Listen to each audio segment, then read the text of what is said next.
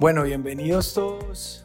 Estamos acá en nuestro segundo capítulo de Esencia, un espacio para compartir, hablar de innovación y esa esencia que ha caracterizado a Lico toda su vida. Estamos con Natalia Restrepo, mi nombre es Daniel Jaramillo. Nati, tenemos hoy un invitado muy especial. Así es, hola Dani, buenas tardes para todos.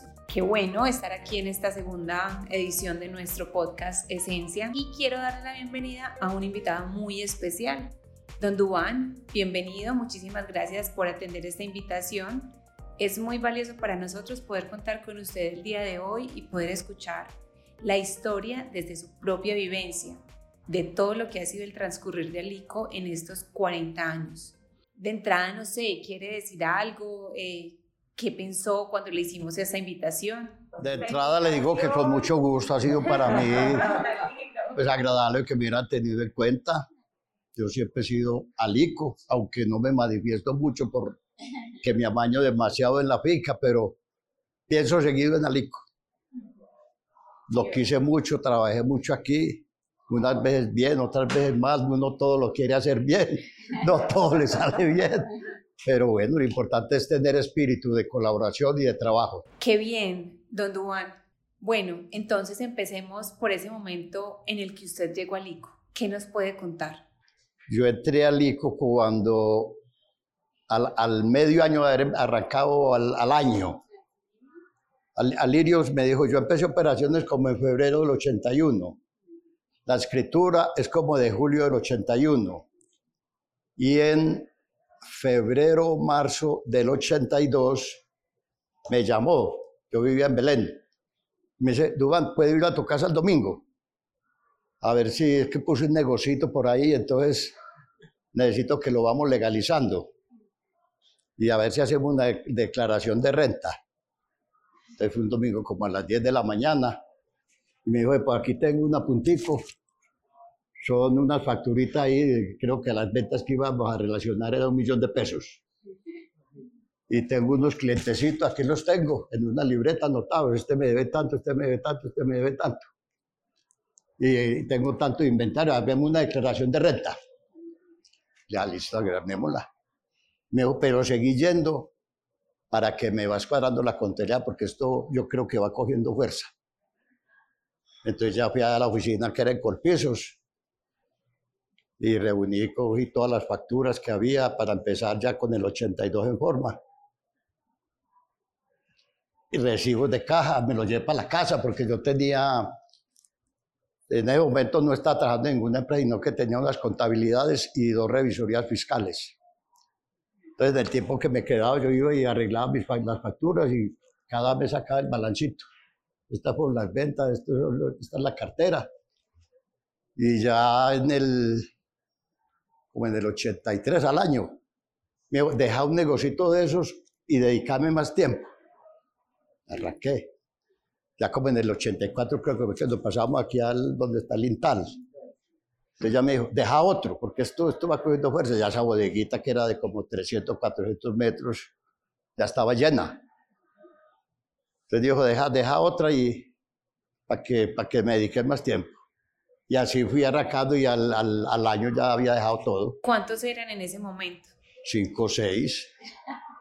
Era Jaime Alberto, que fue el que arrancó, y, ¿cómo se llama esta muchacha? María Elena, María Elena Villa, que era la secretaria tesorera de todo.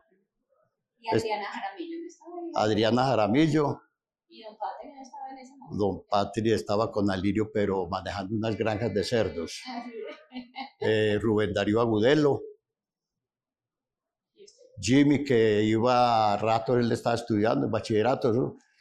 contando tripas, se metía esas canecas y más, más grande la, más grande la caneca que Jimmy, haciendo paqueticos. Esos éramos, no me acuerdo cómo que fuéramos más. Bueno, y en ese momento, ¿qué potencial veían ustedes para seguir desarrollando esa actividad de Alico? Ah, no, no veía que eso, es que ver cada mes que eso aumentar las ventas, aumentar las ventas, uno dice, esto va para arriba, esto va para arriba, y eso traían tambores de tripa y eso se iban. Éramos que los únicos distribuidores de la tripa cerdo. Y esas eso lleno de cajas de, también de tipaca. Tanto que ya eh, pues estuvimos ahí, ya en el 90, empezó a pensar, me necesitamos una, una bodega más grande. Y en el 91 pasamos aquí abajo, la primera que tuvimos allí. Pero como era tan grande, esa era 1200 metros o 1400 y esta era de 300. Entonces eso quedó vacío. ¿Cuándo llenaremos esto? Decía Valirio y yo, ¿cuándo llenaremos esto? Y eso se fue llenando. Y más pues aquí cuando estábamos, cuando ya llegó la, la, la extrusora para sacar la tripa de, al salchichón y se nos llenó la bodega con desperdicio. y eche, y eche desperdicio. Y nosotros todos como hombre, ¿qué pasa? ¿Qué pasa? Hasta que no me acuerdo quién fue el que apareció por aquí. Y entonces no es que ese nylon está muy frío, el de Hedge. Fue el primero que ese tipo no volvió a aparecer, eso le hicimos el reclamo, no atendió nada. Entonces ya nos recomendaban otro nylon y que teníamos de ese empezar a calentarlo hasta que se lo fue cogiendo, pero fue duro. Eso casi que no arrancamos a producir en forma. Y ya, y ya después a imprimir porque ya se nos empezó a decir que exigía que, que tuviéramos impresión. Sí, no, mm. Entonces llegó Calimán, Pochocho, que eran los, los dos impresores, nos recomendó Luis María Huitrago. Y eso se fue disparando, se fue disparando. Y ya apareció, ya, a Ovidio ya estaba cuando... Cuando contrataron, desde que hicieron la instrucción, la primera instrucción. Desde que empezamos la instrucción, Ovidio fue con otra Chile. A ver allá la, la extrusora que íbamos a comprar y, ah, y para darle la tecnología, él, vendió la tecnología como por 10 mil dólares. Señor Carlos Weinacker. de Chile. Y entonces yo he vivido al frente de eso, al frente de eso, luchado, le ha tocado luchar con la producción. Por eso se volvió un técnico, que no sabía tampoco de destrucción, pero le fue cogiendo. Entonces, esas primeras inversiones en tecnología fueron la máquina impresora de tripa y la extrusora de tripas. La Marcandi era la Marcandi la que llamaba la Marcandi. Y la extrusorcita de tripa y ya cuando nos pasamos allá, a conseguir más máquinas, y se, se fue llenando. Eso fue tan rápido que me decía, Alirio, no vamos a caber ya aquí, ¿qué vamos a hacer? Y en esas, donde trabajaba Gloria Ceballos, creo que fue esa la segunda que compramos. Ya el señor tenía una cosa de litografía o de...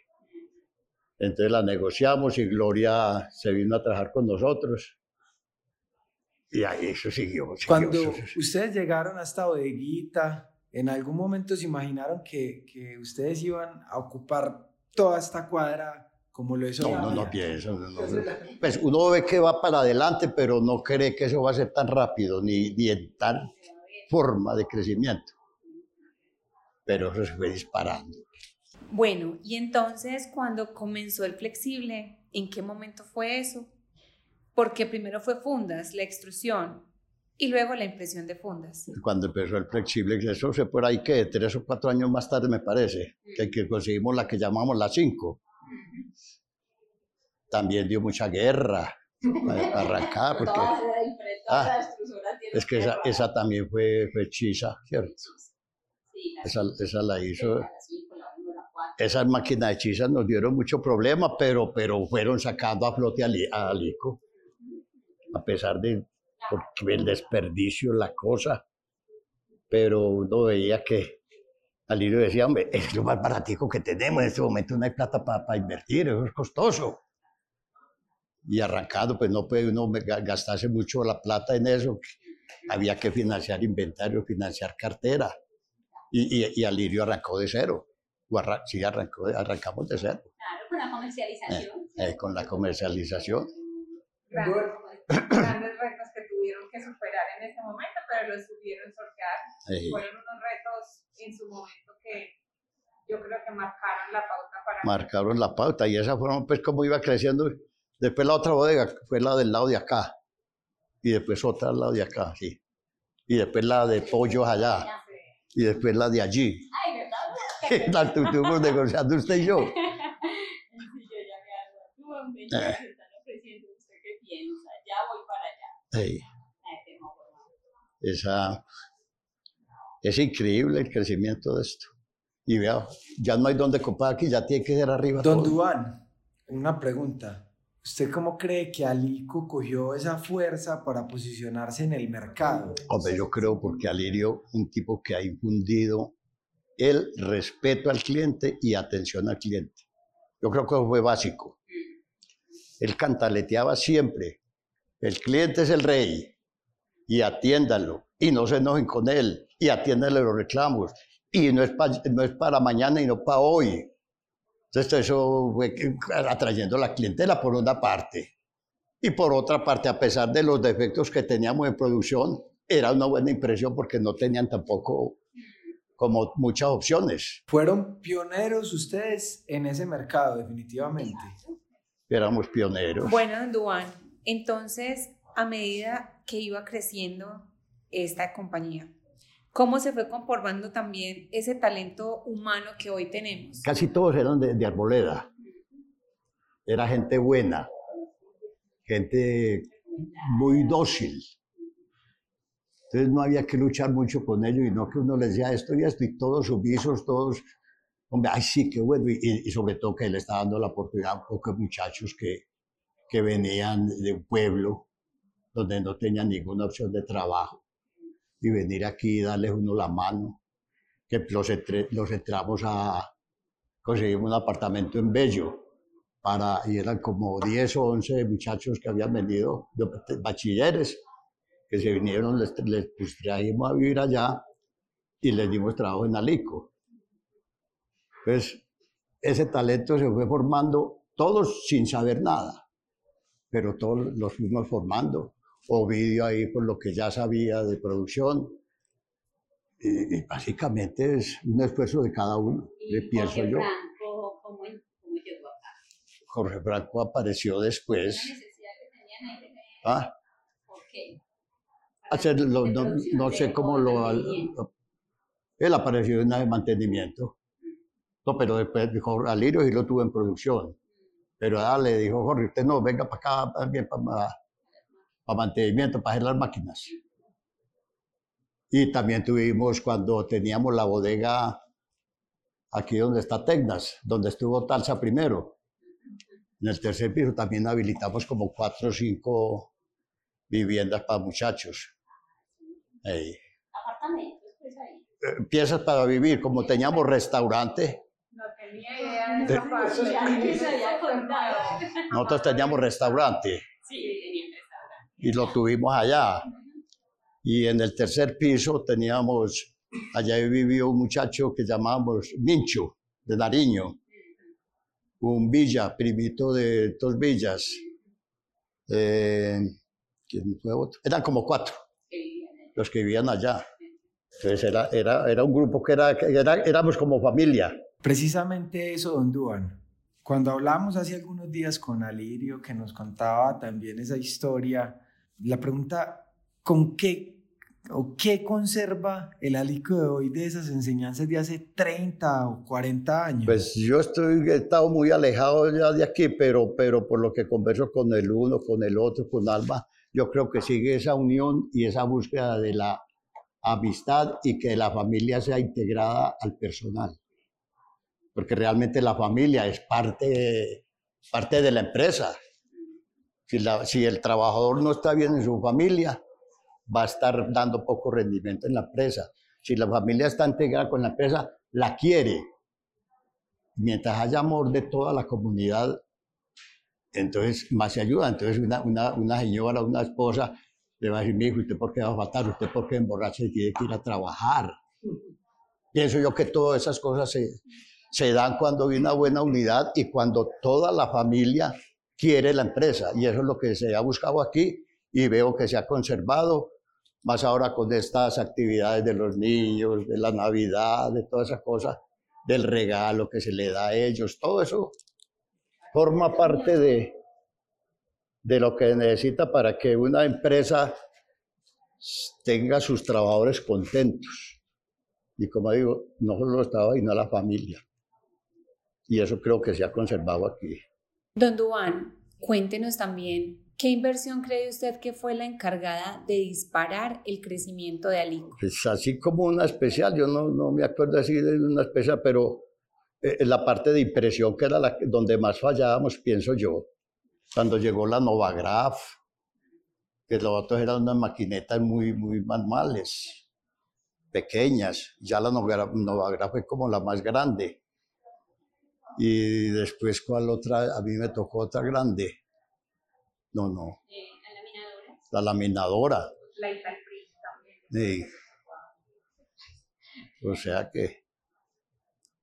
Pero eso, eso era un conjunto de. Eso no es una que digamos esta y no. Hombre, impresión. Entonces necesitamos una y necesitamos otra y necesitamos otra. Fue donde más inversión hubo que hacer. Y en las extrusoras, ya con las extrusoras grandes.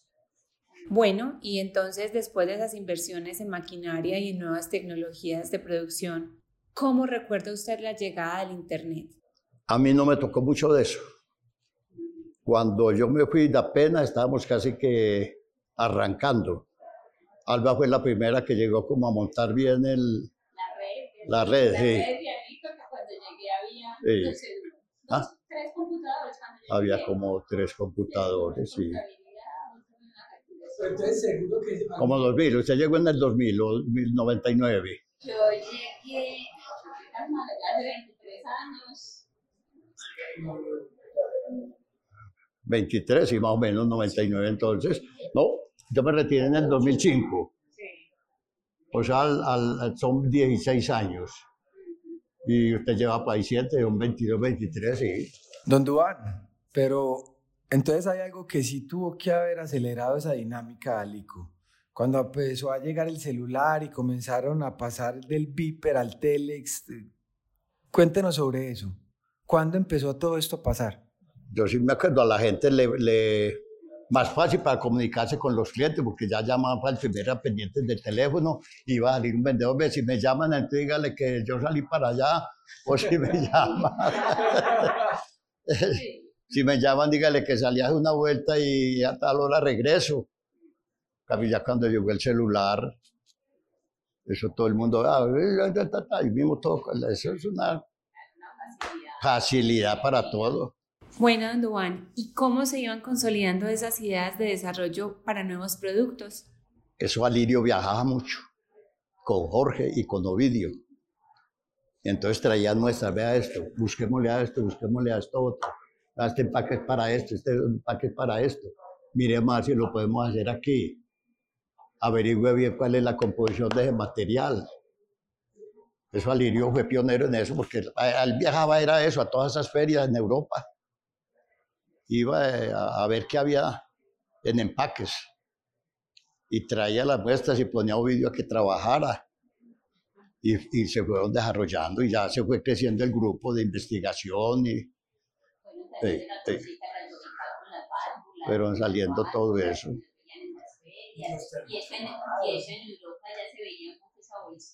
esa se veía mucho, pero una vez que yo fui con él a Alemania, veíamos esas máquinas trabajando y decía, hombre, ¿cuándo era que compramos una cosa de estas? Pero por ahora es como imposible. Y ya cuando me, me retiré yo rapidito, ya dijo, hay que comprar una de esas porque ya el crecimiento de válvulas había disparado. Precisamente eso, don Duan. ¿Qué mensaje le darías a las nuevas generaciones para que esta sea una empresa que perdure en el tiempo?